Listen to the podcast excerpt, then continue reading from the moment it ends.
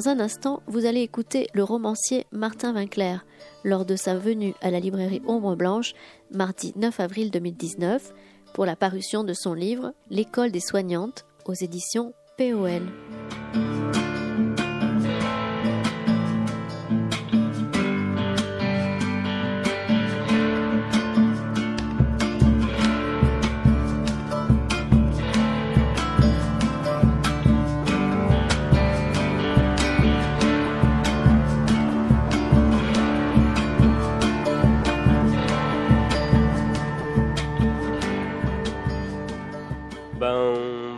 Bonjour à toutes et tous. Merci beaucoup d'être venu pour euh, Martin Vinclair pour euh, ce dernier roman qui s'appelle L'école des soignantes, qui est publié chez POL. Alors, on va faire une petite présentation, comme d'habitude. Juste euh, avec Martin, on se connaît très très bien, donc on a convenu qu'on continuerait à se tutoyer ce soir. Si ça vous embête pas, faites pas, pas faire semblant de se, se vous voyer alors qu'on on se tutoie. J'ai proposé qu'il m'appelle maître, mais il ne veut pas. voilà. Donc, tu es né en 1955 à Alger. Donc, tu es médecin, romancier, essayiste, euh, blogueur aussi. Tu es militant, pro-féministe. Ah Ça s'est vu? Ça se voit un peu. Euh, donc, tu as grandi dans le Loiret. Et euh, un petit point que je voulais soulever, c'est que tu as hésité entre la médecine et le journalisme.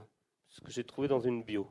Oui, c'est-à-dire qu'à un moment donné, comme beaucoup de gens, j'ai passé le concours de médecine, mais le concours de médecine, on n'est pas sûr de l'avoir. Et à un moment donné, j'étais tellement malheureux de cette histoire de concours de médecine que. Puis j'écrivais depuis que j'avais 12 ans ou 13 ans. Donc euh, une, alternative, c'était d'aller faire une école de journalisme. finalement, j'ai fait médecine et j'ai fait du journalisme aussi. Euh, mais oui, bien sûr. Enfin, je veux dire, c'était. C'est une façon de réaliser le fait que j'écrivais euh, et de façon plus modeste et plus réaliste que de dire je vais écrire des romans. Euh, donc, tu viens nous présenter ton dernier roman, qui est le douzième, euh, L'école des soignantes aux éditions POL. Ça se passe en 2039 et on suit un jeune homme, on verra que c'est un peu plus compliqué, un jeune homme qui s'appelle Anna Mitzvah. Il est, plus, tout à fait jeune, il a 32 ou 33 ans quand même. Ben, j'ai 33 ans, je me considère comme un jeune homme. tu, es un, tu es un homme jeune. Je suis un homme jeune, merci. Tu n'es pas un jeune homme. un jeune homme, c'est 17. Euh, tu es un homme jeune. D'ailleurs, tiens, c'est une petite anecdote. J'avais un, j'ai des parrains en écriture qui s'appellent Claude Pujade Renault et Daniel Zimmerman. Daniel Zimmerman est, est décédé maintenant, mais euh, un jour, j'étais dans la voiture derrière eux, on venait du salon du livre ou de quelque chose comme ça, et je leur disais, euh, je comprends pas, euh, quand quelqu'un a 17 ans, on dit un jeune homme, quand quelqu'un a 40 ans, on dit un quadragénaire, quand il a 50 ans, on dit un quinquagénaire, mais un type qui a 30 ans, on appelle ça comment? Et Daniel m'a répondu, un homme.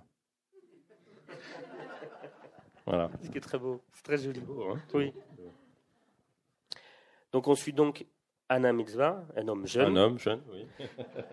qui commence euh, ben, son stage de résidence en tant que soignante ou penseuse dans un centre holistique, un centre hospitalier qui s'appelle le Centre holistique de Tourmance. C'est le Centre hospitalier holistique de Tourmance, CHHT, et on l'appelle le CHT. c'est ça, c'est le CHT. Donc, euh, c'est un centre un peu particulier parce que déjà ça se passe dans le futur. Et, euh, et, dans le futur, il faut savoir que la hiérarchie n'existe plus entre les différents soignants. Et dans ce centre-là, pas, pas, dans toute la France. Dans ce centre hospitalier-là, il n'y a plus de hiérarchie. Donc, euh, pas de hiérarchie entre les médecins, les aides-soignants, les aides-soignantes, les infirmiers, les infirmières, que tu genres au féminin. Euh, juste des soignantes et des soignés, et tout le monde participe aux soins. Les soignantes comme les soignés ça paraît un peu utopique. En tout cas, en 2019, euh, ça paraît utopique. Et donc, ma première question, c'est euh, donc ce roman qui est un roman d'anticipation, mais où finalement, euh, comment dire, l'anticipation, la SF, la science-fiction est très peu présente parce que on peut le lire même si on n'est pas du tout un aficionado de la, science-fiction. Ça, me paraît important vraiment de, de le préciser parce que l'enjeu du livre, c'est vraiment euh, autre chose. Donc cette utopie, est-ce que tu l'as écrite dans, l'idée euh, de continuer ton œuvre qui est une œuvre militante? Il devrait m'appeler maître. Dans l'idée de. Œuvre. mon boulot, mon boulot de militant, oui. Donc, tu es un romancier, tu as écrit 12 romans, c'est une œuvre quand même. Attends que je sois mort, d'accord? D'accord. Est-ce que tu l'as écrit dans l'idée de poser via ce roman donc un, un, un de ce que devrait être la médecine de demain. Est-ce que tu t'es dit, je ne vais pas faire un, essai sur euh, comment on devrait soigner, parce que tu en avais, tu avais déjà abordé ce sujet-là avec euh, les brutes en, blanc, euh, que je vous conseille toutes et tous, et tu t'es dit, je vais euh, proposer ma vision de la médecine de demain, mais en grâce à un roman d'anticipation. Alors, en fait, c'est ça, c'est exactement ça. C'est-à-dire que je, je, me suis rendu compte à un moment donné, parce que je n'étais pas parti sur l'idée d'écrire un roman d'anticipation sur une école de soignantes dans le futur. J'étais parti sur une toute autre idée qui est un petit peu centrale dans le roman, qui est l'histoire que, que mon père racontait. Mon père racontait que son arrière-grand-mère, quand elle s'est sentie mourir, s'est allongée sur son tapis de prière par terre, le, visage vers le ciel, et elle a chanté sa vie. Et puis quand elle a fini de chanter sa vie, elle est morte. Bon. Alors, moi, ça m'a beaucoup frappé, cette histoire, qui est une légende, bien entendu, mais. Bon. Et je suis parti là-dessus. Puis après, c'est devenu quelque chose de plus, c'est-à-dire c'est quelqu'un qui chante non seulement sa vie, mais la vie des femmes qui sont venues avant elle. Et donc, euh, après, je me suis dit, bon, mais alors une femme qui ferait un truc comme ça, elle irait où? Bah, Elle irait chez les folles. Euh, parce qu'on lui dirait, t'es folle, c'est pas vrai, tu peux pas raconter les histoires de tes ancêtres, tu peux pas te souvenir. Bon. Donc, c'est, alors, donc, si elle va chez les folles, mais oui, mais elle peut le, elle peut le raconter, donc il y a des gens bienveillants qui l'écoutent. Donc, je me suis là, je suis parti sur l'idée d'un futur dans lequel il y aurait un hôpital fondé sur un idéal féministe et bienveillant, et inclusif, et intersectionnel, et voilà. Et, euh, et là, c'est devenu l'école des soignantes. Et je me suis rendu compte qu'en plus, c'était effectivement dans la continuité des romans que j'avais écrits, en particulier Les Trois médecins, euh, Le cœur des femmes et Un souvenir d'André, qui sont finalement des descriptions euh, d'abord du passé, mais du passé avec des gens qui veulent faire autre chose, et puis d'un d'un univers parallèle, en tout cas, dans lequel on essaye de soigner autrement. Et en souvenir d'André, c'est déjà même un, livre d'anticipation, puisque le, personnage décrit un monde qui est la France, mais qui est la France euh, dans un futur proche, c'est pas, pas maintenant. Et euh, donc, à un moment donné, parce que j'avais écrit Les Brutants Blancs aussi, je me suis dit, bah, il suffit pas de critiquer le système, il faut aussi proposer quelque chose. En tout cas, proposer une sorte d'aperçu, parce qu'évidemment, il il y a plein de choses qui ne sont pas euh, décrites et qui ne sont pas résolues dans ce roman, mais une, un aperçu de qu'est-ce que ce serait d'avoir un hôpital dans lequel euh, ben, on soigne, voilà, on soigne tout le monde de la même manière, tout le monde avec bienveillance. Alors j'ai essayé de décliner ça de façon logique. Je pense qu'on ne peut pas se soigner avec des rapports de force. Donc, ben, on va faire disparaître les rapports de force. Alors, le premier rapport de force, c'est homme-femme. Donc, tout le monde sera une soignante ou une soignée. Et d'une. Donc, tout le monde va être au féminin. Et alors, du coup, ben, les gens qui ne sont pas gênés d'être au féminin, ben, ils vont venir. Anna, ça le gêne pas. Ça, là et le gêne pas. Tu fais un tri, tu fais un premier tri. En fait. Tu fais un premier tri. Euh, et puis ensuite, euh, on, fait disparaître les hiérarchies entre les différentes professions de santé. Donc il y a une seule filière. On est soignante pro, puis penseuse, puis résidente, puis officiante. Et tout le monde peut euh, faire cet itinéraire qui n'est pas une échelle, qui est plutôt une, une sorte de pente douce au, au, fil de laquelle on acquiert des techniques qui peuvent être très variées. Puis on, fait ce qu'on a envie de faire. Euh, quand on le fait bien, on n'est pas obligé d'aller plus loin sur la pente. On peut monter, on peut redescendre.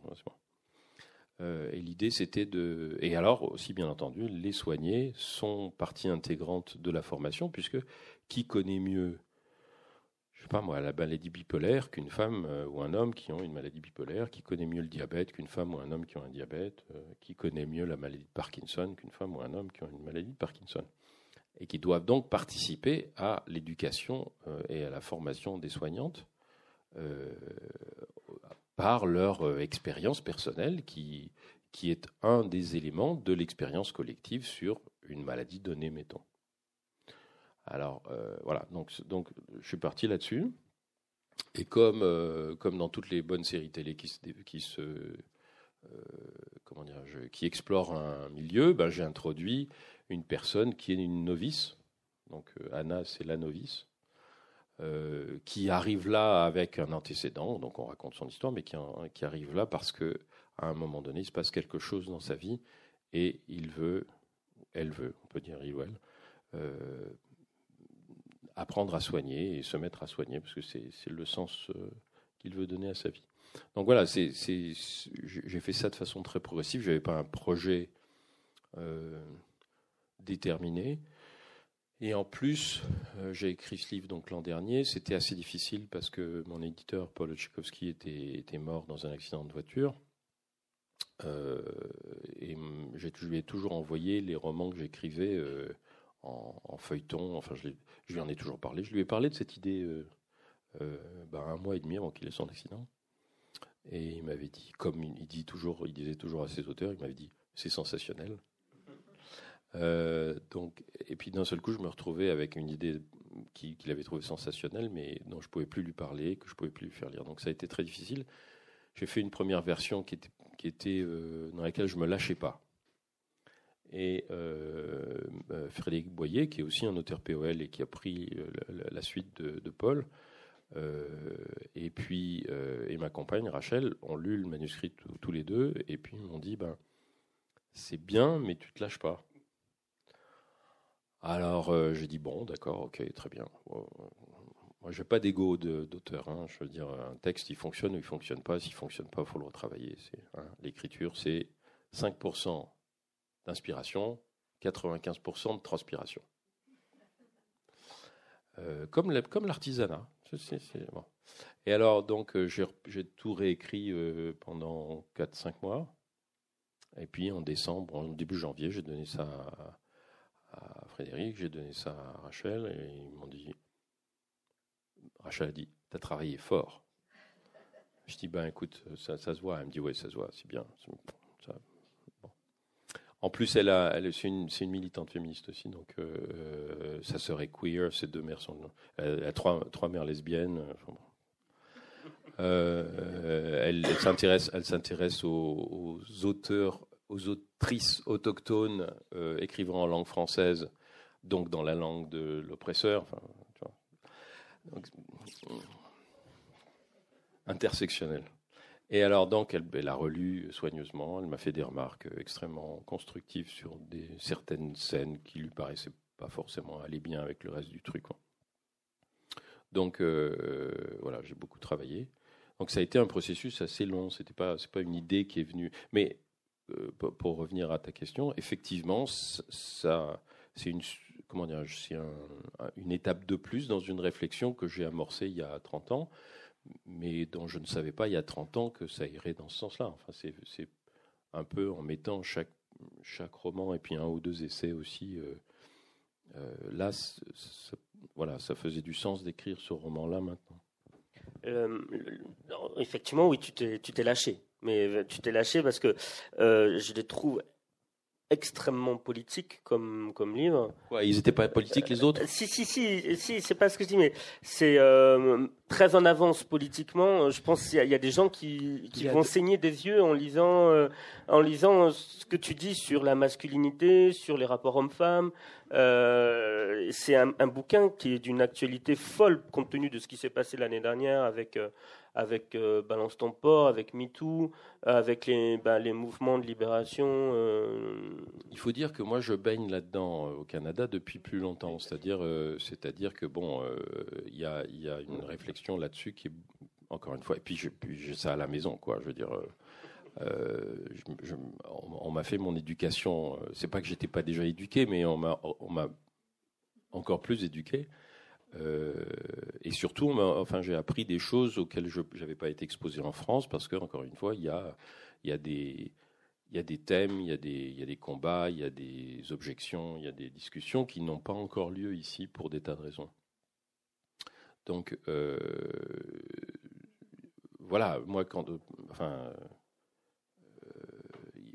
y a plein de choses que j'ai écrites un peu avant parce que j'étais au contact de gens qui en parlaient déjà. C'est pas parce que j'ai eu une vision du futur. Euh, alors je suis content de, je suis content de d'aborder ces thèmes-là, mais euh, j'ai de la chance, j'ai un peu d'avance parce que voilà, j'ai été confronté à des gens qui m'ont sensibilisé à ça avant. Je, tiens à dire que c'est quand même extrêmement courageux pour un romancier euh, d'écrire certaines pages.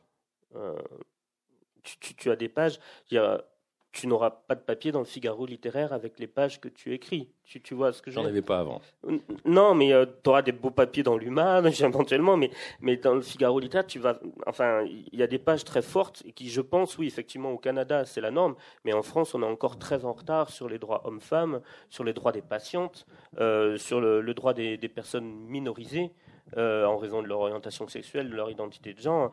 Et, euh, oui, je pense que je, pense qu'il y a une portée politique à ton à ton livre qui est très en avant sur ce qu'on est capable de lire actuellement en France. Écoute, euh, enfin.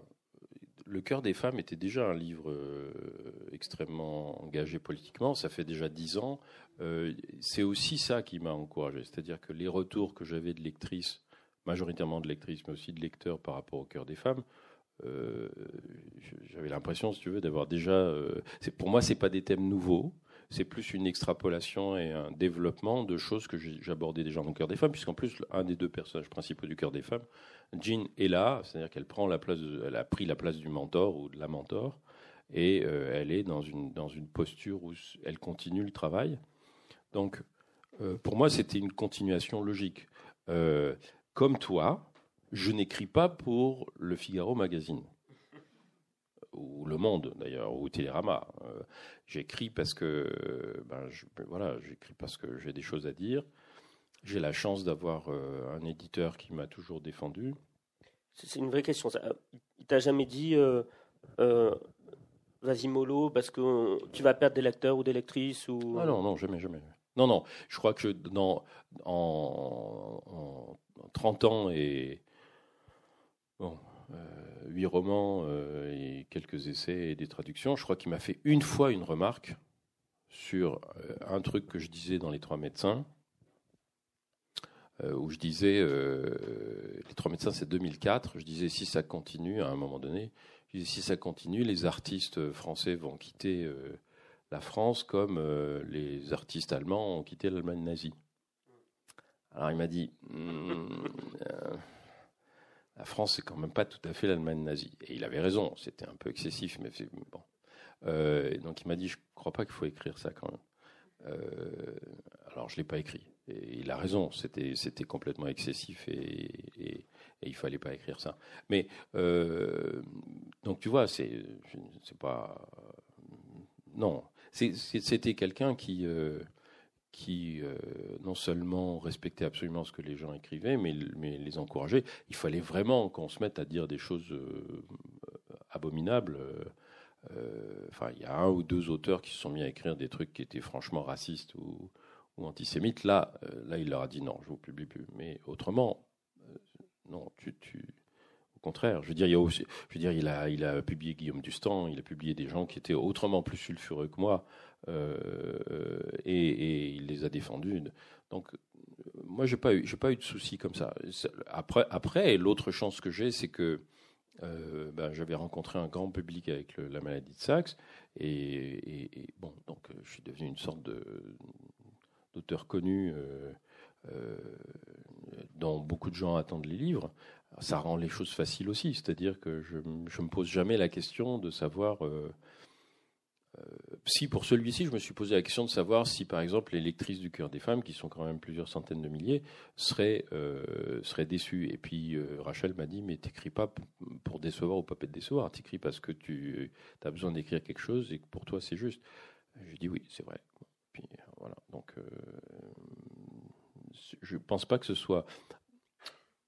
J'apprécie que tu dises que c'est courageux, mais je veux dire, quand on a déjà un public, c'est c'est pas aussi compliqué que quand on est un jeune auteur qui commence, tu vois. C'est c'est peut-être c'est pas. Oui, mais tu as aussi des auteurs qui ont déjà un public et qui ne prennent jamais parti pour rien parce qu'ils ont peur. Justement. une fois, j'ai déjeuné avec un auteur, je dirais pas son nom, et qui vend beaucoup beaucoup de livres. Il me dit oh, mais euh, vous savez Baptiste, moi je prends jamais parti. euh, J'ai peur de perdre des lecteurs ou des lectrices. Non, euh, non, voilà. ça, c'est- non. Je reste neutre, il disait. Alors qu'en fait, en disant rien, on reste pas neutre. Puis je, non, puis je pense que de toute façon, je, je- euh, Tu pourrais pas faire autrement. oui, enfin, je veux dire, je, je veux pas, je veux pas qu'on me prenne pour quelqu'un d'autre que ce que je suis. Je- moi, je suis, je, je- ce que j'écris dans les livres, je le dis, je veux dire, je le dis en public. Donc, ce serait ridicule de- d'avoir des opinions euh, éc- écrites, enfin, de pas exprimer dans mes livres les opinions que j'ai en privé. Euh, ou alors de- d'avoir peur de froisser. Tu sais, euh, si j'avais peur de froisser, j'aurais pas écrit les brutes en blanc. Parce que là, j'ai froissé, là. et, et puis, je suis très content d'avoir froissé. Je veux dire, euh, c'était fait pour froisser. C'était fait pour euh, que ça défrise un peu des gens qui disent non, non, il n'y a pas de violence médicale en France. Bon, trois ans plus tard, je rigole. Bon, parce que, voilà. Bah, de toute manière, la- l'actualité, enfin, toutes les actualités Voilà. te donnent raison. Voilà. Quand Bah, c'est pas que ça me donne raison, euh, c'est que c'est la réalité. oui. C'est- J'ai juste, j'ai juste annoncé un peu avant, euh, avant les autres. Euh, et puis c'est une grande liberté aussi de. de- de- enfin, euh, moi, ça, fait quand même dix ans que j'exerce plus. Et avant, euh, j'exerçais à l'hôpital, mais dans un tout petit secteur dans lequel j'avais pas de patron parce qu'on était tous des vacataires. Donc, euh, je risquais pas grand-chose parce que personne s'intéressait à ce qu'on faisait dans ce secteur. Euh, donc on travaillait de façon extrêmement efficace, mais sous le radar, ce qui est parfait. Et du coup, il y avait beaucoup de gens qui ne savaient pas que j'écrivais des romans, puisque j'avais un pseudonyme. Donc c'est très confortable parce que ça veut dire justement, on euh, on n'est pas dans la lutte de pouvoir. Moi, ce que je veux, c'est transmettre, c'est transmettre des messages, c'est transmettre des, informations. euh, hein, le cœur des femmes, ça transmet plein d'informations. Ça, oui, ce, livre aussi aussi. Euh, ça passe sous le radar. Comme dit Rachel, je fais de l'agite propre. Et alors, euh, du coup, tu n'as pas de, rapport de force avec les gens qui sont susceptibles de, te virer parce que ça les intéresse pas de te virer, tout simplement parce qu'ils savent pas qui t'emploie. Bon, alors, euh, donc c'est pas vraiment, pas vraiment un risque. Euh, euh, J'aimerais que des gens qui sont en posture d'autorité et qui disent penser les mêmes choses le disent ouvertement. Mais eux n'ont pas le courage de le faire. Mais moi, c'est pas compliqué. Je, je risque, pas grand-chose. Je risque que mes livres se vendent pas. Bon, c'est pas. Il y a plein, il y a plein d'auteurs de grande qualité dont les livres se vendent pas. On, a, abordé le sujet politique, mais je voudrais revenir au romanesque parce que c'est quand même un roman. Il se passe, euh, il se plein de choses. On s'attache aux personnages, à leurs interactions, et, euh, particulièrement euh, à la manière dont ben, ils interagissent avec les corps. C'est quelque chose qui m'a beaucoup plu dans ton roman, c'est la façon dont tu décris, dont tu parles des, corps. Des corps, euh, ben, corps qui peuvent pas se mouvoir tout seuls, des corps qui ont besoin de l'aide d'autres corps. Et euh, j'ai retenu une phrase qui m'a beaucoup plu et j'aimerais bien que tu la développes. À un moment, tu dis, enfin, tu dis, un, un personnage dit, les outils du soin, on les a sur soi, il suffit juste d'apprendre à s'en servir. Et j'ai trouvé cette phrase très très belle parce que, en fait, elle excède totalement le champ du médical, puisque à ce compte-là, n'importe qui peut être soignant dans n'importe quelle situation. Donc, est-ce que tu peux développer cette phrase? Euh, Fondamentalement, ben, c'est ce que c'est ce que dit d'ailleurs euh, Anna au début du livre. Anna dit euh, on commence tous sa vie en étant soigné. C'est pas surprenant qu'on se mette à soigner à son tour un, un jour. Et de fait, euh, l'immense majorité d'entre nous soignent sous une forme ou sous une autre. hein. On soigne, euh, on soigne un petit frère, une petite sœur, un aîné, euh, enfin bon, euh, nos amis, euh, bon. Euh, et c'est parce que cet altruisme, ce, cet altruisme, il fait partie de notre programmation biologique, hein, comme tous les, tous les animaux que- sexués qui ont des petits, ils sont obligés d'être altruistes avec leurs petits, parce qu'autrement ils les laisseraient mourir et ils pourraient pas. on, s'arrêterait là. Et, la plupart d'entre nous, on a des sentiments altruistes euh, qui font qu'on va soigner quelqu'un qui nous est proche, à qui on est attaché, etc. Donc fondamentalement, le fait de soigner, c'est pas une exception. Ce qui devient, euh, ce qui peut être amené à, être euh, une exception, c'est qu'on on devienne par exemple un soignant professionnel. C'est pour ça que les, les aides-soignantes, en fait, qui ne sont pas des aides-soignantes, mais qui sont des soignantes pro, C'est Ce- des Ce soignants. terme est totalement. euh, voilà. Pourquoi elles sont aides Non, elles soignent. Donc je, je les appelle les soignantes pro, parce qu'il y a les soignantes naturelles ou des soignantes non professionnelles. Elle, c'est des soignantes pro. Alors, c'est un métier. Ça, c'est pas, pas banal de prendre ça comme métier. C'est pareil, on peut avoir envie de, on peut aimer, je sais pas moi, peindre, mais on n'est pas obligé de devenir peintre. On peut aimer écrire, on n'est pas obligé de devenir journaliste ou écrivain, etc. Donc le, fait d'être euh, dans un, mode professionnel, c'est autre chose. Ça veut dire qu'on va investir son altruisme dans quelque chose qui va demander beaucoup d'énergie, parce qu'on va avoir beaucoup de choses. Il, va falloir s'occuper de beaucoup de gens. Il va falloir être prêt à entendre des choses euh, qu'on n'est pas prêt à entendre. Il va falloir euh, faire des gardes. Il va falloir bon, c'est quand même c'est quand même très particulier. Alors euh, mais c'est un, un, continuum, il n'y a pas une rupture. Et c'est ça que je voulais signifier. Je voulais aussi signifier, en, m'inspirant d'expériences qui sont faites par exemple à Montréal, où il y a ce qu'on appelle, à l'Université de Montréal, à la faculté de médecine, il y a ce qu'on appelle le département patient partenaire. Les patients partenaires, c'est des, patients volontaires qui ont d'ailleurs des contrats, hein, qui sont rémunérés pour un certain nombre de tâches et qui, par exemple, euh, servent de mentor aux étudiants en sciences de la santé. À Sherbrooke, mais à McGill aussi, euh, quand euh, on veut former les étudiants à faire des examens gynécologiques des frottis, il y a des femmes qui sont volontaires, qui ont des contrats pour venir, et elles, quand elles viennent, elles savent que c'est un interne qui va les examiner sous supervision d'un médecin, mais elles, ont, elles sont, elles sont d'accord. Et puis le jour où elles veulent pas, elles disent bon non, aujourd'hui je veux pas parce que je veux avoir mais il y a des, il y a des euh, situations contractuelles, c'est-à-dire que ce sont les usagères qui aident les médecins à se former, mais euh, elles, sont, voilà, elles le veulent. C'est pas quelque chose qu'elles subissent, c'est pas quelque chose qu'on leur impose. Donc, fondamentalement, euh, il n'y a pas de rupture entre les personnes soignées et les personnes soignantes. on peut être l'une ou l'autre, on peut être une personne soignée et enseigner des choses euh, aux soignants ou aux soignants en formation. Donc l'idée c'était de, de, on le voit très bien d'ailleurs, on le voit très bien quand euh, bah, du coup la soignante pro à, à Kayana, il, lui apprend euh, ben, la toilette.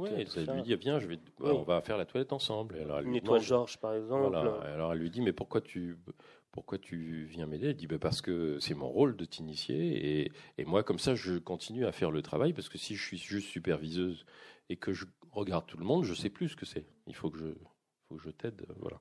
Donc le, euh, dans, dans, Urgence, dans la série, euh, il y a, euh, ils disent tu,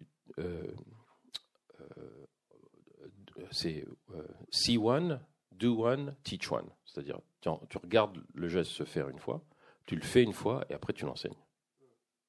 C'est-à-dire que c'est ça le soin. C'est encore une fois, c'est un continuum. On apprend et puis on transmet.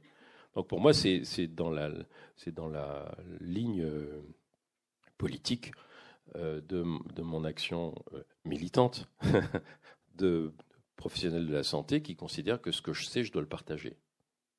c'est pas, ça m'appartient pas. C'est quelque chose qui Ouais, c'est quelque chose qui appartient à tout le monde. C'est très très beau les, pages que tu écris sur euh, notamment une toilette au début, où euh, moi ça m'a remémoré à quel point euh, quand on est hospitalisé, par exemple une, personne qui est hospitalisée depuis une semaine, qui peut pas se faire faire de, qui peut pas se shampouiner tout seul, eh ben le bonheur, le sourire qu'on peut voir son visage quand une aide-soignante vient, prend du temps et, lui shampouine, lui fait un massage du cuir chevelu, tapote le coussin, alors qu'à côté de ça, on a le chef de service qui va passer deux minutes, regarder le panneau au pied du lit et dire bon, bah, vous rajoutez tel traitement et puis qui s'en va. Et donc on se demande finalement quel est euh, le médecin.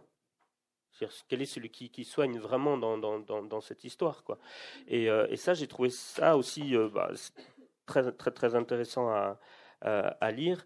Et une, autre chose qui m'a qui m'a passionné, c'est évidemment il est beaucoup question des femmes dans, dans le livre.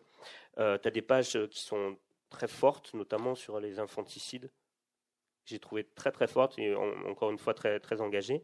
Et j'ai juste un petit extrait que je voulais euh, lire parce qu'après j'aimerais que tu parles justement de, de cette différence-là. Tu dis, tu dis ça. Hein. Dans la vie d'un corps d'homme, il ne se passe pas grand-chose alors même que son propriétaire lui inflige parfois beaucoup de violence et en, inflige beaucoup à d'autres corps que le sien. La vie d'un corps de femme, c'est une toute autre histoire. À partir de la puberté, ce n'est qu'une suite de montagnes russes. les seins qui ne poussent parfois pas en même temps, les saignements, les crampes, les variations hormonales et leurs effets sur l'humeur, la durée des cycles, le désir et la peur de la grossesse, les fausses couches spontanées, les nausées du petit matin qui parfois durent neuf mois, les déformations du corps, le travail, l'accouchement, l'allaitement répété de manière épisodique ou très rapprochée, la ménopause, le vieillissement et la mort, outre qu'ils sont infiniment plus nombreux que dans un corps d'homme, tous ces événements sont des contraintes parfois incontrôlables dans la vraie vie des femmes, alors même qu'ils sont physiologiques. Ils rendent aussi cette vie beaucoup plus intéressante, plus variée, plus riche. Donc, euh, je, voudrais, on avait eu cette discussion que j'avais trouvée passionnante, tu m'avais fait vraiment réfléchir sur euh, la façon dont tu calqué les études de médecine sur le corps des hommes. Je voudrais que tu reviennes un peu sur, euh, sur ça. Bah, c'est, le, le, côté pervers de la formation médicale, c'est que effectivement le corps de référence, c'est le corps masculin, dans lequel il ne se passe rien, sauf de la maladie.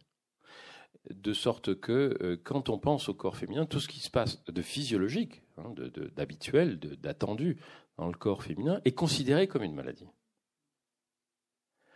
Ce qui fait qu'on a tendance à amalgamer des choses qui sont physiologiques et des choses qui ne le sont pas. Par exemple, avoir des règles, c'est physiologique. Avoir mal pendant ces règles, c'est pas physiologique. Et, mais euh, combien de médecins euh, entendent des femmes leur dire je dérouille quand j'ai mes règles et ils disent bah, c'est normal, vous avez vos règles. Ben non, c'est pas normal. Avoir des règles, oui. Avoir mal, non. La douleur, c'est un symptôme, c'est un, signal que le cerveau nous, envoie pour nous dire il se passe quelque chose qui n'est pas normal. Donc on doit la prendre en compte, la douleur. Ça ne peut pas être juste quelque chose dont on dit ah oui, non, c'est normal. Et en plus, et en plus, pardon? Oui, c'est dans la tête. Et en plus, c'est dans la tête. Et en plus, c'est dans la tête. Le prochain livre que j'écris, là, euh, j'ai un livre sur la douleur qui vient en novembre, puis j'en écris un autre sur la santé des femmes, et ça s'appelle C'est dans la tête. Voilà, c'est dans la tête. Euh, les idées reçues sur la santé des femmes. Bon, donc, euh, ah oui, peut-être que je suis un militant finalement. Et, Disons que tu as quelques tropismes, quoi. J'ai des tropismes, oui, c'est ça, les tropismes. C'est beau ça comme mot. Il utilise des mots intéressants. Tropisme. Euh, non, mais donc oui, il y a quelque chose qui est qui est qui est profondément pervers parce que encore une fois, quelque chose, enfin, la physiologie de la moitié de l'humanité est considérée comme anormale ou pas intéressante, ou enfin bon, bref, c'est dans la tête. Et donc on ne soigne pas, parce qu'on peut être amené à demander des soins même si on n'est pas malade, pour des choses qui sont un peu en dehors des variantes, enfin dans, des variantes de la, de la, de la norme ou de, de l'ensemble de la population. Mais si on les considère soit comme négligeables, soit comme pathologiques, on est à côté à chaque fois. Si on enseignait la médecine à partir du corps féminin, bah, on pourrait aussi soigner les hommes parce que c'est moins compliqué, quoi. Ce qui peut plus le, peut le plus, peut le moins. Mais vous voyez le changement de paradigme. C'est-à-dire, euh, non, le corps de référence, c'est le corps féminin. Donc, la première chose qu'on va faire pour tous les étudiants en médecine, c'est leur enseigner la physiologie féminine. Oh, mais les hommes alors Les hommes, c'est plus simple, les gars. On se calme, là. c'est, on, va, on va vous faire la puberté des hommes, parce que ça, c'est l'événement mais c'est moins long. On va faire une sous-section pour la puberté des hommes. Mais le gros morceau, c'est quand même la physiologie féminine. Et là, on va apprendre à faire la distinction entre ce qui est entre guillemets normal, en tout cas qui n'est pas une maladie, et puis ce qui est une variante de la normale, et puis ce qui est franchement pathologique. Euh, par exemple, on va arrêter, vous allez arrêter de dire qu'un cycle normal, c'est 28 jours. Ça n'existe pas, le cycle de 28 jours. C'est une invention des médecins au début du XXe siècle. L'immense majorité des femmes ont un cycle compris entre 23 et 35 jours. Et elles vont très bien. Je vous remercie. Euh, et on va arrêter de les emmerder parce que c'est pas 28. Qu'est-ce que c'est que ces conneries? C'est comme, comme si on disait il y a une taille normale. Non, pas de taille normale. Il y a des variantes et puis il y a des gens qui sont plus petits que d'autres, euh, d'autres qui sont très grands, d'autres qui sont très petits. Euh, et puis ça pose des problèmes euh, concrets, mais c'est pas comment dire, il n'y a pas de norme. La seule norme, c'est la personne elle-même. Euh, comment je me sens? Comment je vais? Est-ce que je vais bien? Est-ce que je, je me sens bien? Si vous êtes en face de quelqu'un et qui vous dit ah mais c'est pas normal tout ce que vous avez là, mais moi je me sens très bien, je vous en kikine. Hein, le, gabarit, hein, vous êtes trop maigre, vous êtes trop grosse, vous êtes, c'est conneries tout ça, c'est des jugements de valeur. Des... Mais ces jugements de valeur, ils existent parce que précisément, on forme les médecins à penser avec des normes qui n'ont rien à voir avec la réalité. C'est dogmatique. Alors euh, voilà, donc le, roman essaye de prendre ça à rebrousse-poil en disant bah, et si on faisait autrement? Et je voulais dire à propos du caractère euh, science-fiction du, roman, c'est un roman de science-fiction, c'est un vrai roman de science-fiction. Il y a à la fin un élément qui est de la pure science-fiction, on ne dit pas lequel, mais hein. Euh, mais comment dirais-je? Mais je me suis inspiré d'auteurs, en particulier une autrice de, science-fiction qui s'appelle Ursula Le Guin. Oui, tu lui fais une belle, belle référence dans le livre Et Ursula Le Guin a écrit deux romans merveilleux qui sont des, utopies, enfin, qui sont La main gauche de la nuit et Les dépossédés. Euh, et qui, et c'est un peu, c'est un, c'est un peu les deux, quoi. Enfin, je veux dire, c'est une utopie euh, à la fois euh, située dans un monde qui est un monde pas facile. Hein, c'est des utopies graves, mais c'est des utopies positives. Alors moi, j'ai essayé de faire quelque chose dans cet esprit-là. Je n'ai pas fait aussi bien qu'Ursula Le Guin, qui était un immense écrivain, mais j'ai fait ça dans cet esprit-là, et voilà, c'est ça qui m'a plus, plutôt que dans plutôt qu'une dystopie comme Margaret Atwood euh, ou, des gens comme ça qui ont leur valeur. Hein. Euh, la Servante écarlate, c'est très très important, mais moi, je voulais faire quelque chose de, positif. Euh, c'est très très beau dans le roman de voir le personnage de Anna, sa, sa pensée. Euh, qui se déploiera petit à petit comme ça et qui, euh, et qui euh, apprend. Est-ce que tu es reconnecté avec le jeune étudiant que tu as été il n'y a pas si longtemps et, qui apprenait comme ça et qui s'est déconstruit qui, qui s'est déconstruit petit à petit de tout ce que la médecine patriarcale lui avait enseigné et transmis? J'aimerais que ce soit comme ça. Ouais. Euh, non, tu vois, le, coup de la déconstruction, je l'ai fait plutôt dans le cœur des femmes, où Jean, c'est moi quand j'étais un mm. jeune médecin roulant des mécaniques. Et puis, euh, Karma, c'était Yvonne Lagneau, qui était ma, surveillante au centre d'IVG, et puis un certain nombre d'autres figures, qui étaient des figures bienveillantes, mais qui me disaient, mais attends, calme-toi un peu, là, je veux dire, bon. Euh, donc la déconstruction, je l'ai plutôt, je l'ai plutôt transposée dans le cœur des femmes. Ici, c'est, c'est autre chose, c'est-à-dire que c'est plus je crois que ça, ça, bénéficie plus justement d'une d'une approche, euh, enfin d'un regard sur le monde, là euh, dont j'ai plutôt bénéficié ces dix dernières années depuis que je vis au Québec, c'est-à-dire que j'ai un, il y a vraiment un, un, contraste pour moi entre ce que je vis même intellectuellement au Québec et, et ce dans quoi j'ai vécu pendant 55 ans en France. Euh, et, c'est très utile d'être loin parce qu'on apprend justement comment euh, euh, les vieux mécanismes ne sont pas forcément appropriés, ou en tout cas comment on pourrait les remettre en cause. et puis comment on pourrait les remettre en cause de façon positive en disant, ben voilà, changeons, encore une fois, changeons de paradigme, essayons de regarder les choses autrement. quand je suis parti de France, j'étais très en colère, pour des tas de raisons. Et puis je suis arrivé là-bas, et là je commençais à être moins en colère, parce que l'atmosphère s'y prêtait et, je suis de moins, en, moins en colère. Et, je, peux penser des choses de manière de plus en plus calme, positive et, voilà. Alors donc voilà, si tu veux, c'est plutôt c'est plutôt voilà ce roman-ci, il a plutôt de bénéficier des dix années, alors que le cœur des le cœur des femmes, il a bénéficié de toute l'expérience que j'avais faite avant de partir de France. Et j'arrive dans un endroit où on me dit écrivez ce que vous voulez. Vous avez une bourse d'un an pour écrire ce que vous voulez. Moi, j'avais proposé un, sujet qui était la transmission des valeurs éthiques en médecine. Puis je me dis, ah, je vais écrire un texte euh, théorique. Euh. Puis je n'étais pas capable de faire ça. Alors je me suis dit, maintenant, je vais écrire un roman. Puis j'ai écrit Le cœur des femmes. Et pendant six mois, j'ai fait que écrire tout le temps. J'ai jamais fait ça de ma vie parce que ma famille n'était pas encore arrivée. Donc euh, j'allais au bureau, j'avais un bureau c'est la première fois que j'ai écrit dans un bureau. J'avais un bureau avec un Mac. C'était la première fois que j'avais un Mac.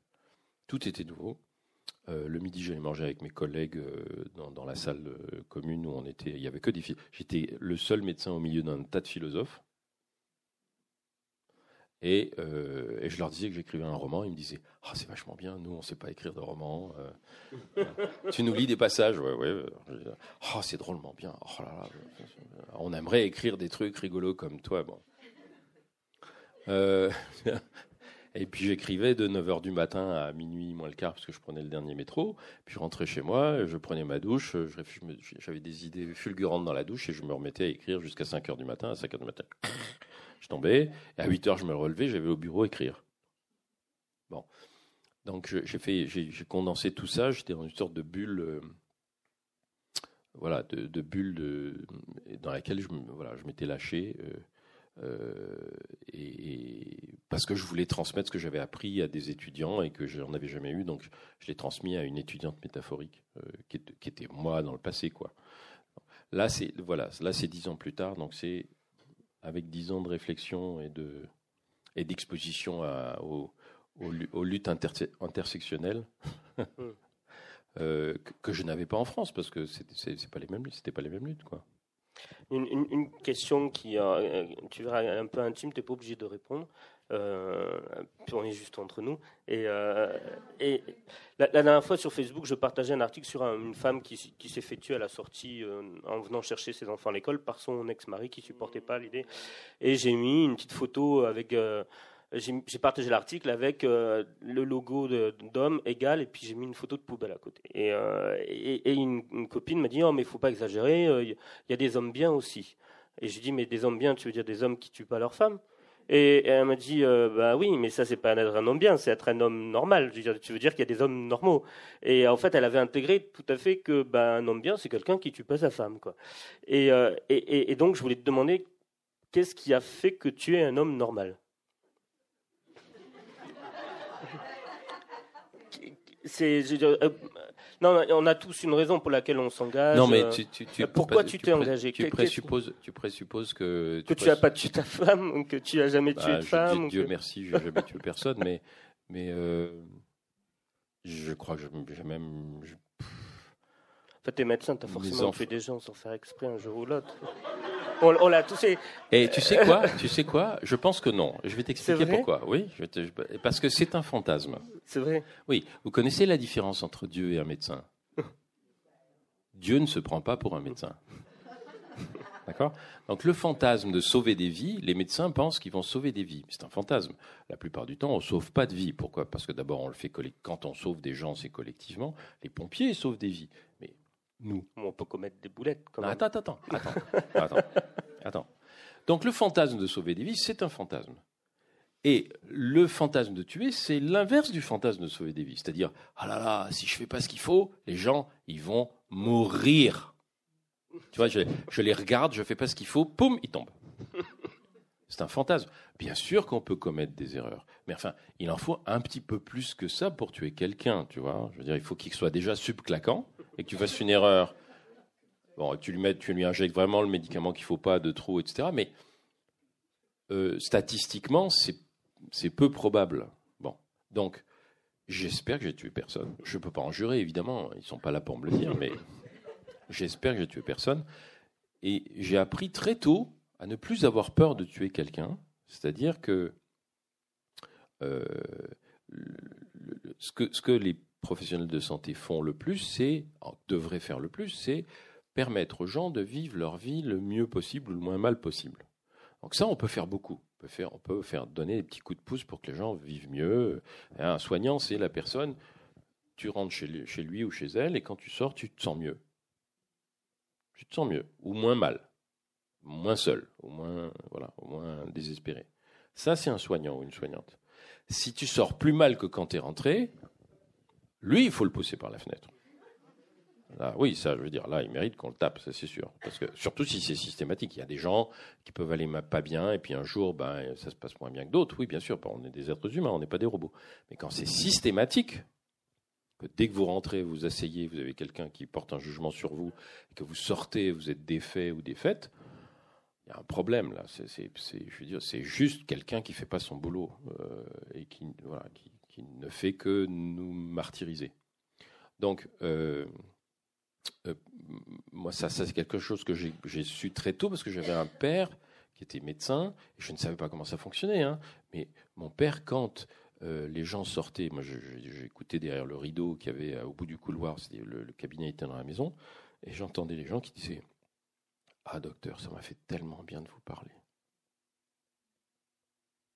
Bon, Alors donc je savais que, un, il lui parlait, et que deux, lui parler, ça faisait du bien. Bon, moi, donc, en plus, j'étais quelqu'un qui écoutait.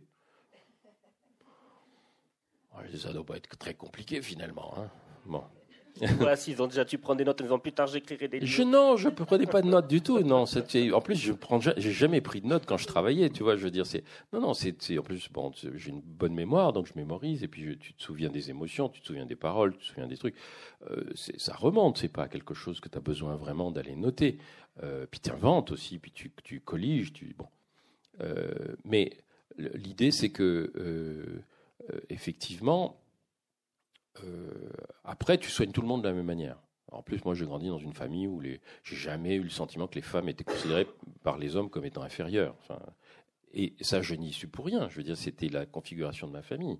Il y avait des différences, il y avait des, conflits, il y avait des oppositions, il y avait jamais pensé, jamais entendu dire, ni mon père, alors surtout pas mon père, mais ni euh, mes oncles, euh, ni, ni personne dire que les femmes c'était inférieur aux hommes. Bah, déjà, si tu, vois les gens de façon horizontale, tu considères tout le monde comme ça. Bon, euh, après, il y a des choses que tu sais pas, donc tu écoutes. Tu, et, euh, à partir de ce moment-là, et à partir du moment où tu soignes, et tu considères que toutes les personnes doivent être soignées de la même manière, et qu'en plus, quand tu es médecin généraliste, comme tu le sais, c'est 70% de femmes, et qu'en plus tu vas travailler, c'était mon cas, dans un centre de planification, où là c'était 99,5% de femmes, bah, tu soignes tout le monde de la même manière, puisque tu soignes les femmes, toutes, toutes les femmes de la même manière. Bon. Euh, donc, il a pas. C'est pas comme si j'avais j'avais décidé euh, un jour, je serai un médecin féministe.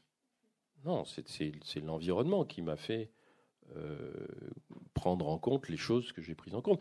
quand j'ai écrit le livre sur la contraception, ça faisait déjà dix ans que j'étais, même plus que ça, c'était en 2001, donc ça faisait, oui, ça faisait 17 ans que j'étais dans un centre de planification je voulais écrire un livre sur la contraception qui était le livre que j'aurais voulu trouver qu'en sortant de la fac.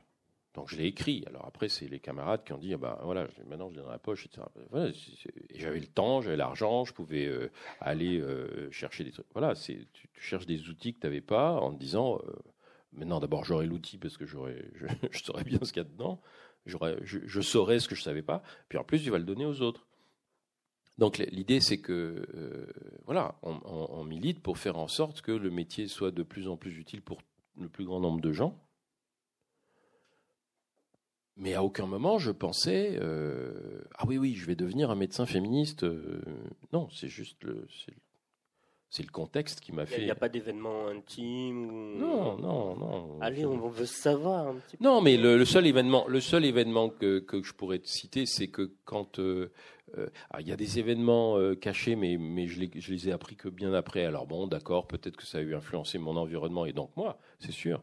c'est que par exemple, il y avait eu beaucoup d'avortements clandestins dans ma famille. et que donc il y avait une attitude vis-à-vis de l'avortement clandestin qui était comment dirais-je, euh, qui n'était pas honteuse, qui n'était pas honteuse, qui était, qui était solidaire, qui était tout ce que tu veux. Euh, c'est une cousine qui m'a appris après que j'ai écrit mon premier roman, La Vacation, qui parle de ça, enfin qui parle de d'IVG euh, légal. Ma cousine me dit, tu sais que ma mère, ma cousine est plus âgée que moi, ma mère, quand elle a un, jour elle a été enceinte dans les années 60, et puis c'est ton père qui faisait partie d'un réseau qui a fait en sorte qu'elle ait un avortement propre des médecins, donc il y avait un chirurgien qui le faisait de façon non, non dangereuse. Donc, ça paraissait normal, on s'entraide, quoi. Euh, il y a des.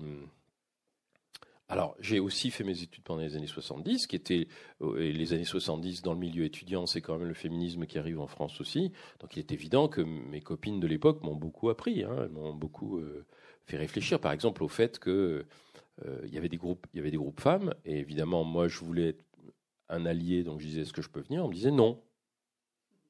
Au début, je comprenais pas, et puis on m'a dit ben non. On veut, voilà, c'est ce que, ce que des femmes disent aujourd'hui. Non, on veut que ce soit des femmes qui s'expriment. On veut pas qu'il y ait d'hommes. Bon, bah, très bien. Je veux dire, euh, au bout d'un moment, tu réfléchis, tu dis bah oui. Euh, je, je, suis, je ne suis pas inclus dans ce groupe-là, mais ça ne veut pas dire que je ne peux pas discuter avec les copines une fois qu'elles sont sorties du groupe. Donc je peux apprendre, euh, je n'ai pas besoin de m'imposer et de. Hmm, donc, tu vois, ça s'est fait de façon plus plus smooth, enfin plus douce que voilà. J'ai pas j'ai, pas fait un, un registre des trucs que j'allais faire pour montrer que j'étais un bon médecin féministe militant. Euh, alors, on- après, on va faire une petite pause pour que vous puissiez poser vos questions à Martin. Et euh, dernière chose, j'aimerais bien, finalement, j'ai changé d'avis pour la lecture. J'aimerais bien que tu nous lises juste ce, ce passage-là, Si- parce que si j'ai une veux. question en rapport avec ça après. avec celui-ci. Oui, enfin, avec tous ces passages-là. Oui. Alors donc le, de- le- le- là, il me demande de lire un passage qui s'appelle Je suis celle au pluriel. Et alors en fait tout le roman est Le roman est entrecoupé de, de, de- de passages très poétiques comme ça. c'est une sorte de c'est une sorte d'histoire de- des femmes racontées par elles-mêmes dans lequel presque tous les vers enfin c'est un poème qui commence presque tous par je suis celle et, euh, tous les vers euh, sont dits par une femme différente. Et donc euh, ça court tout au long du roman. Il doit y avoir 18 ou 20 comme ça chapitres qui s'intercalent entre les le- les actions enfin les le récit lui-même de l'arrivée d'Anna à l'hôpital et les différentes histoires qui arrivent dans l'hôpital. Ah oui, tu frappes fort. Je suis celle qui n'a pas senti les coups frappés en dedans, celle qui n'a pas compris la douleur surgie en dehors. Je suis celle qui regarde incrédule la forme gluante qui gigote à ses pieds et part sans se retourner. Je suis celle qui jette avec l'eau du bain le bébé sans vie au fond du jardin. Je suis celle qui pose sa main sur la bouche de l'enfant hurlant. Je suis celle qu'on ne comprend pas et qu'on ne veut pas comprendre. Je suis celle qu'on arrête et qu'on frappe. Je suis celle qu'on juge et qu'on insulte. Je suis celle qu'on pend ou qu'on noie ou qu'on brûle. Je suis celle qui ne comprend pas pourquoi on lapide de mots et de pierres son corps violé par deux corps étrangers. C'est beau, hein? Bah, C'est beau. Merci, c'est gentil. Non, c'est très beau. Et du coup, dernière question avant de laisser euh, le micro aux, aux- aux personnes dans, dans l'auditoire. Euh, de la poésie, t'as jamais pensé ou voulu, ou tu l'as fait, ou t'as proposé à des éditeurs ou... Je me suis, je me suis toujours, euh, comment dire, je senti incompétent. Et alors, je- il y a des gens qui m'ont dit, oui, mais non, le cœur des femmes, il y a des chansons, il y a des poèmes, etc. Puis là, il y a un long poème. Je crois que c'est un peu la même chose que euh, que quand tu vois, tu écris des petites nouvelles et que tu, on te dit, mais vous avez jamais pensé écrire un roman Et puis tu, c'est tellement une forme avec laquelle tu n'es pas euh, accoutumé que tu te dis non, j'y arriverai pas. Puis au bout d'un moment, tu y arrives. Alors depuis quelques et alors j'avais un prof de français en classe de première qui est toujours un ami. Je suis allé le voir à Nice il y a 15 jours. Euh, et Raphaël, il me disait, euh, euh, à l'époque, il me vous voyez, il me disait, Zafran, vous avez, en fait, vous avez un style poétique. Et je lui disais, ah bon, monsieur? Il me dit, oui, oui, parce que vous, le- les, énumérations euh, binaires, c'est plutôt rhétorique, mais quand c'est trois fois, c'est poétique, et vous, vous faites tout le temps des énumérations. euh, toum, toum. Ah bon? Et alors là, il a reçu le, le collectionneur, il dit, tu vois que tu, fais de la poésie. Je dis, alors lui, il est poète. Lui, il est poète, il faut, savoir ça, c'est un, grand poète. Et alors, je dis, mais bon, mais je ne fais pas exprès. C'est-à-dire que pour ce roman-là, je voulais rester. euh, c'est Monsieur Jourdain. hein. Euh, je, fais de la poésie sans le savoir. Euh, je voulais que, même si le récit parle d'une utopie féministe dans le futur, je voulais tout le temps euh, réinsérer ça, enfin, in- intégrer ça à une sorte d'histoire des femmes euh, mi- mi- millénaire euh, et toujours ramener de l'utopie à la réalité, qui est une réalité beaucoup plus sombre, beaucoup plus concrète. Donc, en fait, c'est pour ça que cette histoire des femmes, elle, elle scande. Alors, il y a quelqu'un qui m'a dit, elle scande le, récit pendant tout le. ça commence par ça, ça finit par ça. Elle scande et elle encadre le récit. Il y a quelqu'un qui m'a dit, c'est- le coryphée dans le théâtre grec. Je dis ah ouais effectivement j'avais pas pensé à ça bon je sais ce que c'est qu'un le coryphée dans le théâtre grec mais ok euh, bon donc on fait et c'est vrai il a raison mais moi je l'ai pas pensé comme ça c'est juste venu comme ça donc on fait des choses parfois qui sont euh, Souvent, je fais, des, des vers et je me rends compte que je fais des octosyllabes tout le temps. Ou des fois des alexandrins. J'adore les alexandrins. J'ai bouffé du Victor Hugo toute mon enfance. J'adore les alexandrins. Et, donc, euh, je me rends compte que j'ai des rythmes comme ça, même dans les phrases euh, en prose.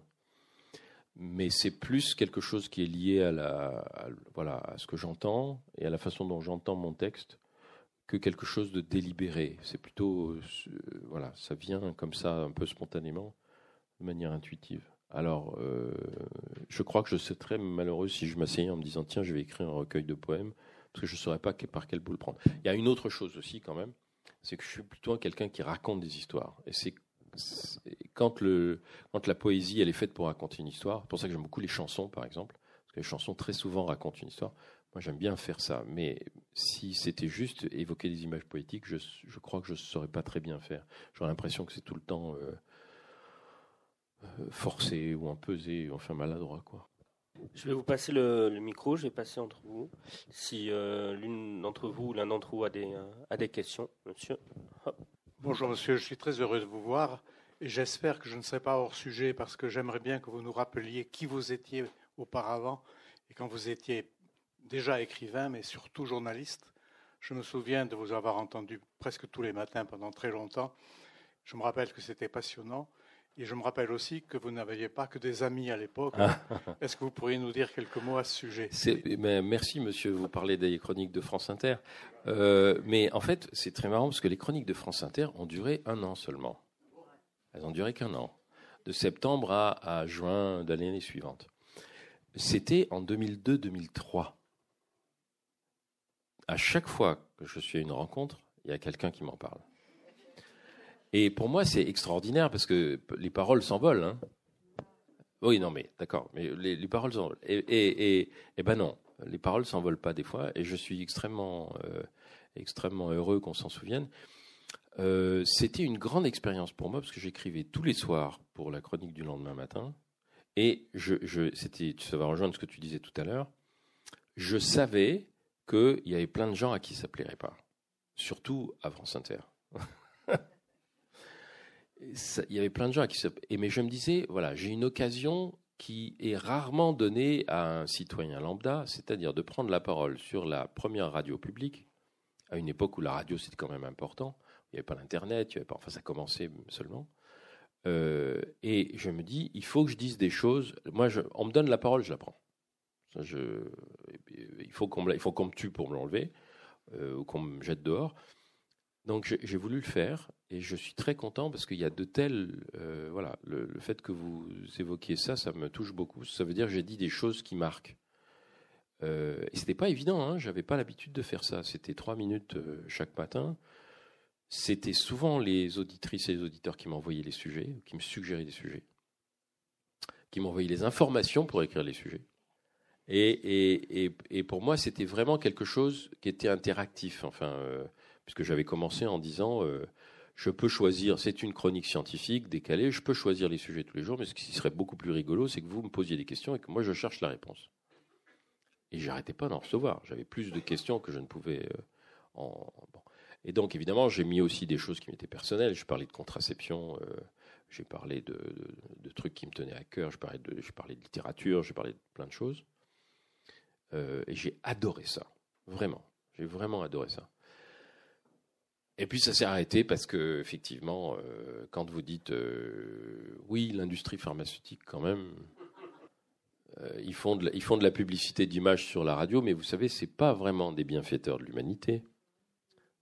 C'est sûr que ça défrise. Mais je savais que je, si veux, je. Puis moi, j'étais pas un homme de radio. Je faisais ça. je faisais ça. en plus du reste, hein, j'ai écrit, j'ai écrit trois ou quatre livres en même temps.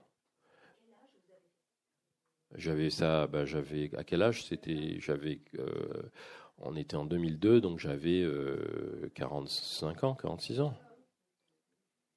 Bon, donc j'étais plus, j'étais plus un, j'étais plus un, jeune homme, tout à fait, comme toi. Euh, mais donc voilà, je, je, je, faisais ça en plus, mais je voulais, comme on m'avait donné cette occasion, je voulais, voilà, dire des choses qui étaient utiles c'est un ensemble de choses. C'est-à-dire que les journalistes de France Inter n'étaient pas très contents euh, de m'entendre dire, par exemple, si j'étais journaliste d'investigation, je chercherais quelles sont les relations entre le ministre de la Santé et l'industrie. Et je savais qu'il y en avait parce que le chef de cabinet du ministre de la Santé de l'époque, Mattei, il venait du laboratoire Eli Lilly. Il avait été dépêché pour être conseiller proche du ministre. Ça se lisait dans son, ça se lisait dans son, euh, dans son CV. Hein. Je veux dire, j'ai rien inventé. Je suis allé chercher sur Google et je l'ai trouvé. Enfin, c'était pas Google à l'époque, mais je l'ai trouvé tout de suite. Donc, euh, ils aimaient pas que je leur dise ça. Et ils aimaient pas que je leur dise, euh, parce qu'il y a eu la, guerre en Irak. Ça, ça les a beaucoup agacés. Et la guerre en Irak, il y a eu plus rien pendant trois semaines ou un mois. C'était que le tout Irak de 8h à 10h du matin, de 7h à 9h du matin. Et les chroniques ont sauté. Et il y avait plein d'auditeurs et d'auditrices, c'était donc, ça faisait six mois que j'étais en l'antenne, plein d'auditeurs et d'auditrices qui m'écrivaient en me disant Mais dites-leur qu'on en a ras-le-bol d'entendre parler de l'Irak tout le temps, au moins qu'ils nous rendent nos chroniques. Donc je leur ai envoyé tous les messages d'auditeurs que j'avais reçus, en disant Ben voilà ce que les auditeurs me disent. Il faut savoir que quand j'avais donné mon adresse courriel à l'antenne au tout début de la chronique pour qu'on m'envoie les questions, la responsable de l'Internet de Radio France m'avait dit Surtout, il ne faut pas faire ça. Je dis, mais pourquoi? Parce que si vous donnez votre adresse, ils vont vous écrire. Je dis, ben, c'est le but de la manœuvre.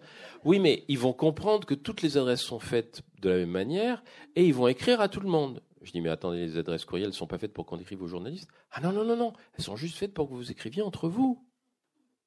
Je dis, mais attendez, c'est le service public ici. C'est eux qui payent notre salaire.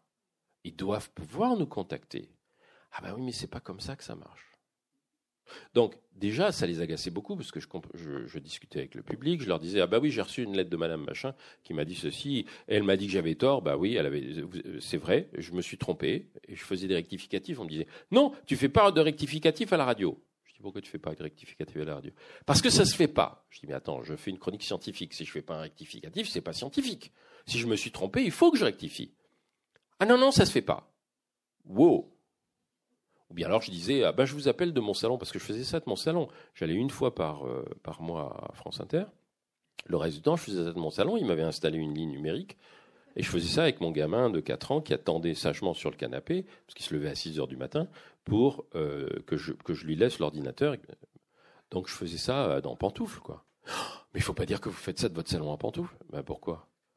Mais parce que ça se fait pas. Je dis, mais attendez, c'est bien qu'un journaliste soit en province et le fasse en province pour euh, la France entière. Non, vous trouvez pas ça bien? Moi, je trouve ça démocratique. Ah non, non, non, non, il faut pas qu'il le sache. Donc voilà, j'étais, en porte-à-faux tout le temps. Et donc, je savais que, et j'étais contractuel, on me renouvelait tous les trois mois. Je savais qu'il arrivait, il arriverait un moment on me renouvellerait plus. Mais tant que j'ai, ça a été, enfin, ils l'ont fait à l'été parce que comme ça, ça passait un peu inaperçu, pensait-il mais je voulais, je voulais pas lâcher le, je voulais pas lâcher le morceau tant qu'il me virait pas, quoi. Fallait que je, plus ça allait, plus j'avais envie de dire des choses qui les défrisaient. C'était plus intéressant. Quelqu'un d'autre a une question?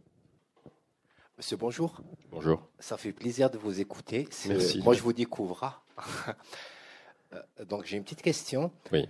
Mais avant, j'aimerais bien dire deux, trois petits mots. Vous avez, si j'ai bien compris, vous avez euh, dizaine d'années au Québec Oui, ça fait dix ans que je vis au Québec. Moi, ça fait une dizaine d'années que je suis là. Donc, euh, selon votre. dans le même langage euh, du féminisme, en fait. Donc, je vous raconte l'étranger. J'ai lu qu'il y a une fille qui s'est fait tabasser sur le trottoir en France. Je hmm. me suis dit, OK, c'est un voyou. J'ai lu qu'il y a une femme tué chaque trois, chaque trois jours par un, par un conjoint, je me mmh. suis dit, OK, c'est un jaloux. J'ai vu qu'il y a une différence de salaire à un certain degré entre hommes et femmes. Je me suis dit, OK, donc là, c'est business. Ils recrutent les femmes pour mieux, pour payer moins cher, quoi. Et quand j'ai vu euh, récemment que l'Académie française a bugué face à une voyelle E depuis le XVIIIe siècle, je me suis dit, mais attends, il y a quelque chose qui vous échappe.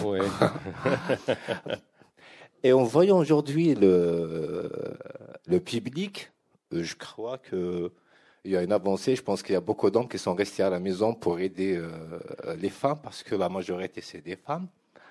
Ma question par rapport, pour revenir, j'ai, j'ai pas encore lu euh, vos ouvrages. Hein. Ma question est votre fiction 2039. Pourquoi 39 On est en 2018, 19, vous l'avez créé en 2018. Donc, est-ce que vous espérez qu'il y a vraiment une évolution euh, ce qui concerne le féminisme euh, en France par rapport au Canada? Bien, c'est juste comme ça, 39, et puis voilà. merci. merci, monsieur. C'est une, c'est une question très juste. Euh, il y a plusieurs, plusieurs éléments de réponse. Le premier élément de réponse, c'est que je voulais que ça soit pas trop loin dans le futur parce que je voulais reprendre un personnage qui a 30 ans en 2009, donc en 2039 elle en a 60 ou quelque chose comme ça. si je prenais 2150, je ne pouvais plus la reprendre. Donc j'avais besoin que ce soit dans, un futur relativement proche. Je voulais aussi euh, dire que euh, ça ne... Comment dirais-je euh, C'est à notre portée. je pense j'ai vu quand même beaucoup de choses bouger en, 25 ans ou en 30 ans. Moi, je veux dire, j'ai 64 ans. Quand j'en avais 30, ou même depuis, enfin, même quand j'ai fait mes études, que j'en avais 19 ou 20, les relations entre les hommes et les femmes n'étaient pas du tout les mêmes. Ça a bougé. Et ça va en bougeant de plus en plus vite. Donc pourquoi pas 2039 euh, Je pense que déjà la prise de conscience ce que vous venez de décrire, qui est très très juste. Cette prise de conscience-là, elle n'est pas si, pas si vieille que ça. Elle a, elle a quelques années. Les réseaux sociaux, le fait d'accéder aux informations de façon horizontale et non plus simplement en regardant le journal télévisé ou en lisant le Figaro, euh, les réseaux sociaux, c'est récent. Donc, le, plus les gens sont informés, plus ça les fait penser, plus ça les fait penser, plus ça les fait agir, réagir d'abord, puis agir. Donc, pourquoi pas 2039 et puis il y a un autre, il y a, quelque chose aussi dans le dans le roman qui bon et là il faut lire, le roman, c'est que je pense que le ce roman il est fait aussi pour euh, euh, comment dirais-je stimuler. C'est un roman du futur pour stimuler le présent. Je sais pas comment vous dire. Euh, et, il faut que ce soit dans un monde auquel on puisse s'identifier. Si je le fais dans 150 ans, d'abord il fallait que j'invente un monde beaucoup plus différent. Et, je ne veux pas aliéner, si vous voulez, l'émotion des lecteurs et des lectrices en choisissant quelque chose qui est vraiment utopique. Je ne saurais pas écrire un roman comme Ursula Le Guin qui situe ça dans des mondes vraiment très différents euh, de la Terre, avec beaucoup de, avec beaucoup de subtilité, beaucoup d'intelligence, euh, de façon à ce que ça soit quand même métaphorique. Moi, j'ai besoin d'être ancré quand même dans l'art. Donc voilà pourquoi j'ai choisi 2039. Je suis peut-être un optimiste, mais euh, on ne perd rien à être optimiste. Euh, on peut être un optimiste mesuré. Euh, si on n'est que pessimiste, ça, enfin, en ce qui me concerne, en tout cas, ça a tendance plutôt à me bloquer un peu d'avoir des idées noires. Donc, je préfère être optimiste. Est-ce qu'il y a encore une question? Bonjour. Bonjour. J'aimerais revenir juste sur un point que vous aviez mentionné, justement sur l'aide qu'apportaient les soignés auprès des, soignants. Notamment, vous avez mentionné quelques, euh, un hôpital euh, au, Canada où justement des, patients venaient euh, mettre, je ne sais pas si le terme est exact, à disposition leur corps pour aider l'interne à apprendre. vous, vous parliez de ça de façon très positive, mais je me demandais, y a-t-il une relation pécuniaire là-dedans? Parce que ça j'ai l'impression de voir un rapport quand même de domination, de vente du corps. non, puisque vous êtes d'abord, c'est des, des, choses qui sont contractuelles, hein, qui sont écrites très précisément. C'est pas juste je viens et puis je, je me fais examiner. C'est les droits et les circonstances dans lesquelles les par exemple, les femmes qui acceptent qu'on leur fasse, que ce soit l'étudiant en médecine ou la ou l'interne, euh, qui leur fasse l'examen gynécologique ou le frottis, il y a quelque chose de très précis qui est écrit. Deuxièmement, c'est pas systématique, c'est-à-dire qu'elles peuvent dire non, aujourd'hui je veux pas. Il y a une indemnisation, c'est-à-dire que je crois qu'on leur donne une, somme forfaitaire euh, euh, X qui permet pour elles d'avoir une sorte de reconnaissance de ce qu'elles font. mais il n'y a pas que ça, il y a aussi des gens qui viennent parler de leur maladie.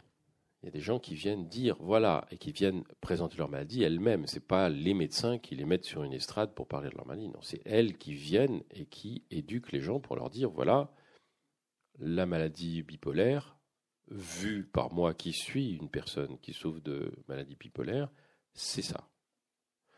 Euh, voyez, c'est quelque chose de beaucoup plus actif et de pas justement la question justement au départ, enfin le désir au départ, c'est de faire participer des gens dans quelque chose qui est tout à fait autre chose qu'un rapport de force. Il n'est pas question de rapport de force. Merci beaucoup pour ces je, je vous en prie. Il y a les patients experts qui se développent ici aussi. Euh, il y a des voilà, il y a des facs dans lesquels on le fait. Euh, donc il y a des expériences qui sont des expériences ponctuelles dans beaucoup de, de facultés de médecine en France. Le, et moi je pense que c'est très bien que ça se développe euh, à la marge parce que quand on veut rentrer dans l'institution, on risque toujours d'être récupéré par l'institution, phagocyté et dirigé par elle, alors que quand on propose des choses qui sont périphériques, les gens qui veulent le faire peuvent y aller, puis ensuite ils peuvent éduquer les autres, mais au moins euh, les expériences ne sont pas voilà, annexées par le. Donc c'est en, train de, se faire, euh, c'est en train de se faire justement à la demande, à la proposition et à l'initiative des personnes soignées elles-mêmes. On va passer aux, dédicaces, si tu veux bien. Juste avant, oui. Ah, pardon, juste avant, je voulais. Euh, Christian Torel voulait dire un petit mot, le fondateur d'Ombre Blanche voulait dire. Vas-y, vas-y, donne, la parole à Christian et moi je, finirai parce que je dis que j'ai quelque chose à dire aussi. Vous voulez terminer, hein, Martin? Non, Oui, mais vous, vous, allez voir pourquoi je veux terminer. Ah, mais c'est par... ce sera parfait. Non, et il y a des docteurs formidables qui font patienter pendant une demi-heure dans la salle d'attente. Et puis il y en a d'autres encore plus merveilleux qui commencent une minute avant. Donc je n'ai pas eu l'occasion de vous accueillir tous les deux parce que vous m'avez un peu, si j'ose dire, brûlé la politesse. Donc je vous remercie très vivement d'avoir commencé un peu avant l'heure. C'est pas si fréquent. Non, non, il était 19h exactement sur son. Ah ben voilà. Alors, il était 19h sur son téléphone. Hein. Au Canada, il n'y a peut-être pas de quart d'heure toulousain, c'est peut-être ça le truc. C'est le, ah oui, ah, donc, bon, ouais. Voilà, donc merci, merci Martin Vinclair d'avoir fait ce nouveau déplacement. Ça fait quand même quelques années qu'on ne vous avait pas vu en Ambre Blanche et je suis ravi de vous avoir retrouvé. Merci Baptiste. Surtout, toi en plus, tu, distribues le micro, tu fais tout, tu es un peu comme à la maison. C'est formidable. Donc je suis très content. On te voit quasiment tous les jours écrire. Je suis toujours très heureux de, de, te retrouver à la librairie. Donc merci vivement à tous les deux.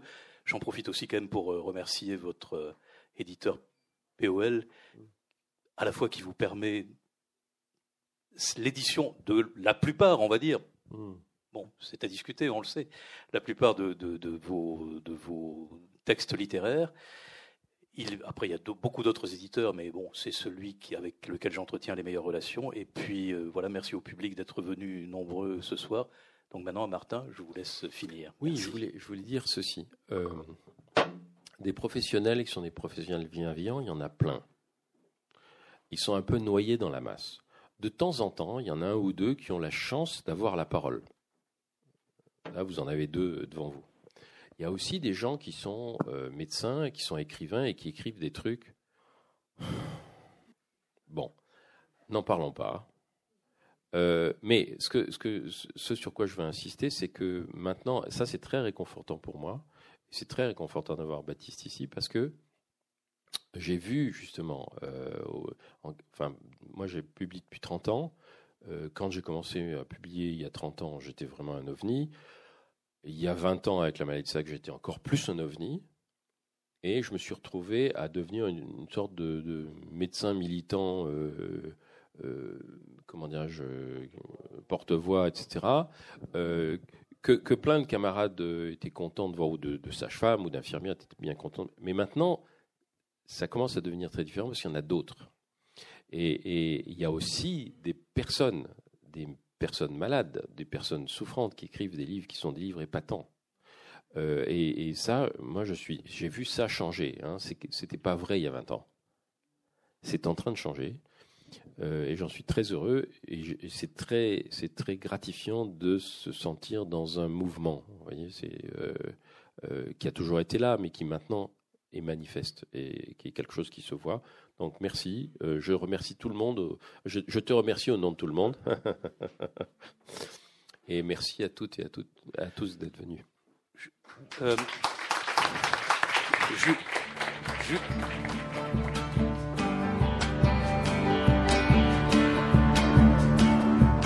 Il s'agissait d'une rencontre avec Martin Vinclair pour son livre L'école des soignantes, édité chez POL à la librairie Ombre Blanche, mardi 9 avril 2019.